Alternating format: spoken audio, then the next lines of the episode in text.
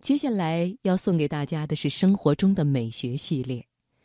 每个人对于幸福的理解都是不相同的。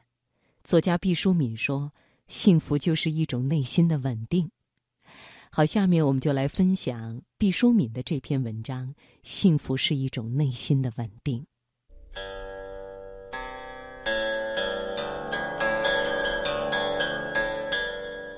一张琴。一轴画，一朵青花，一方古月，一寸光阴，一壶酒，一纸诗书，一年华。年华，年华。久远的历史，漫长的光阴。寂静之时，放慢生活脚步，享受生活美学。财经夜读，倾情奉献。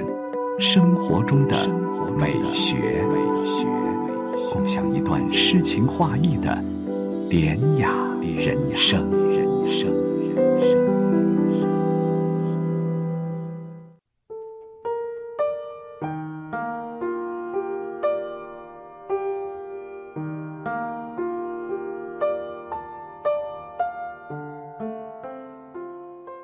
我到四十多岁的时候。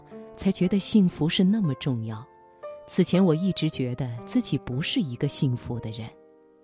后来我才知道是我错了。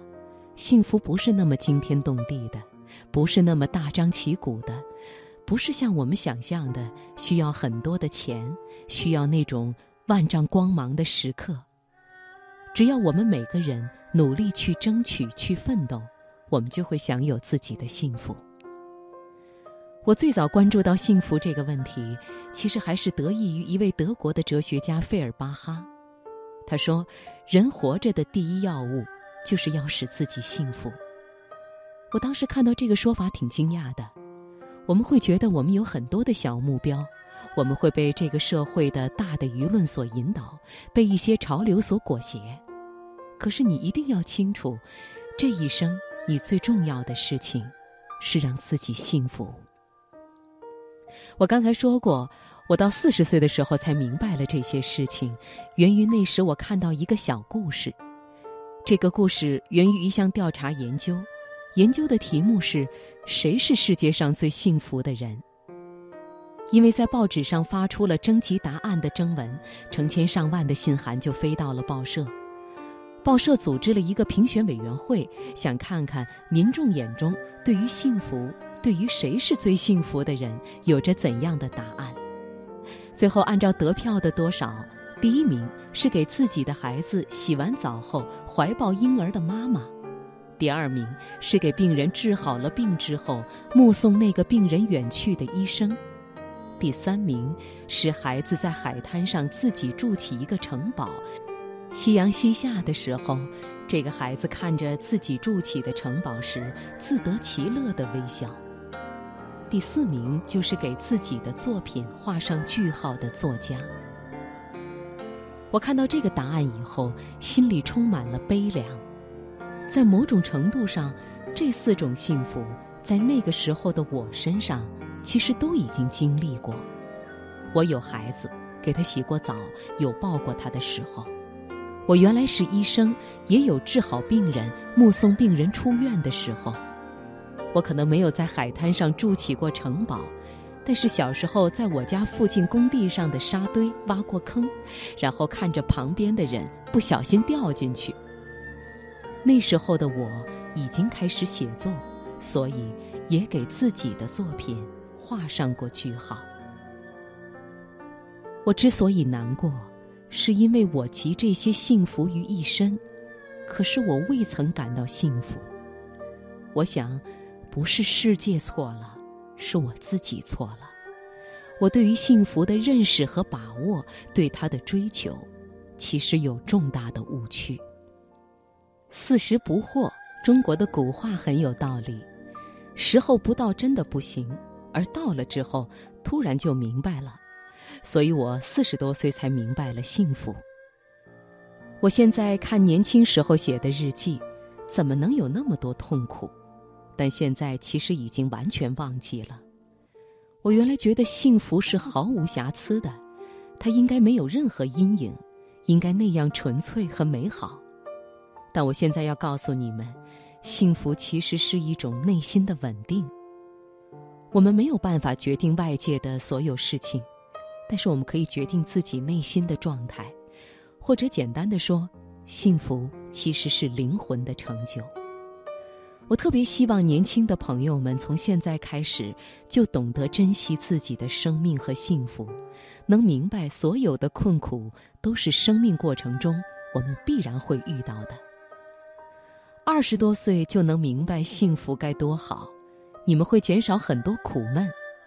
当然，其实无论什么时候认识到幸福对我们如此重要都不晚。只要生命存在，我们就依然可以学习，可以成长。在我明白了幸福以后，最重要的一个改变是，我觉得人生可以把握了。在此之前，我能把握的部分很少，因为心灵内部的那种无助感，那种随波逐流，那种对前程的不确定感会困扰我，所以常常有一种深层的不安存在着。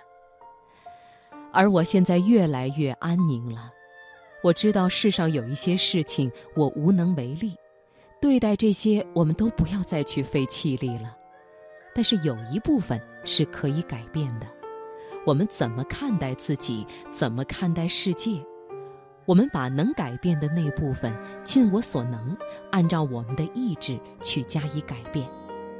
把这些事情做好以后，我心里面的稳定感。就极大的增强了。我知道我一定会有灾难，因为世上不可能都是阳光灿烂的日子，也知道一定会有人性的幽暗之处在四面八方存在着。而当我把它们看得更清楚以后，我反倒对这个世界多了一份理解。我学习心理治疗的时候，接受的是人本主义的流派，特别喜欢马斯洛说过的一句话。做人是一件有希望的好事情。我觉得人本主义流派有两大重要的出发点，一个是人性本善，另一个是人是可以改变的。我特别喜欢这两个基本的出发点。第一个和我们儒家“人之初，性本善”的观点天然吻合。关于第二个，其实任何时候我们都不要把这个世界和自己看得太悲观。我们应该对别人和自己都充满希望。我当心理医生的时候，听过许多苦难、挫折、沮丧、悲哀，甚至仇恨的诉说，这让我感动于人世中相依为命的信任感和生命处于困境仍然寻求解脱之法的韧性。这会让我有一种很坚定的信念，即我在这种危机的时刻。要和他们在一起，要尽我的力量，以我内心的温暖去帮助他们。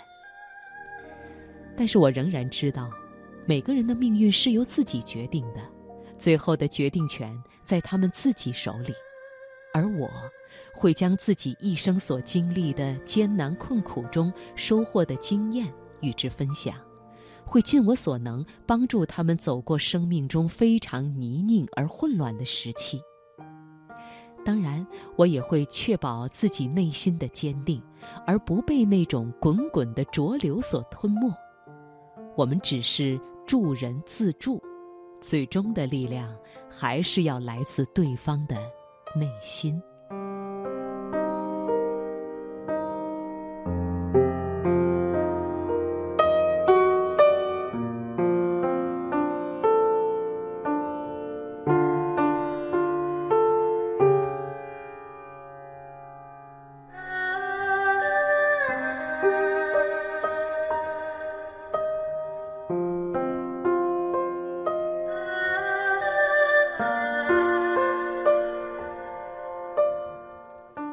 听众朋友，在接下来的财经夜读节目当中，将播出为你读书。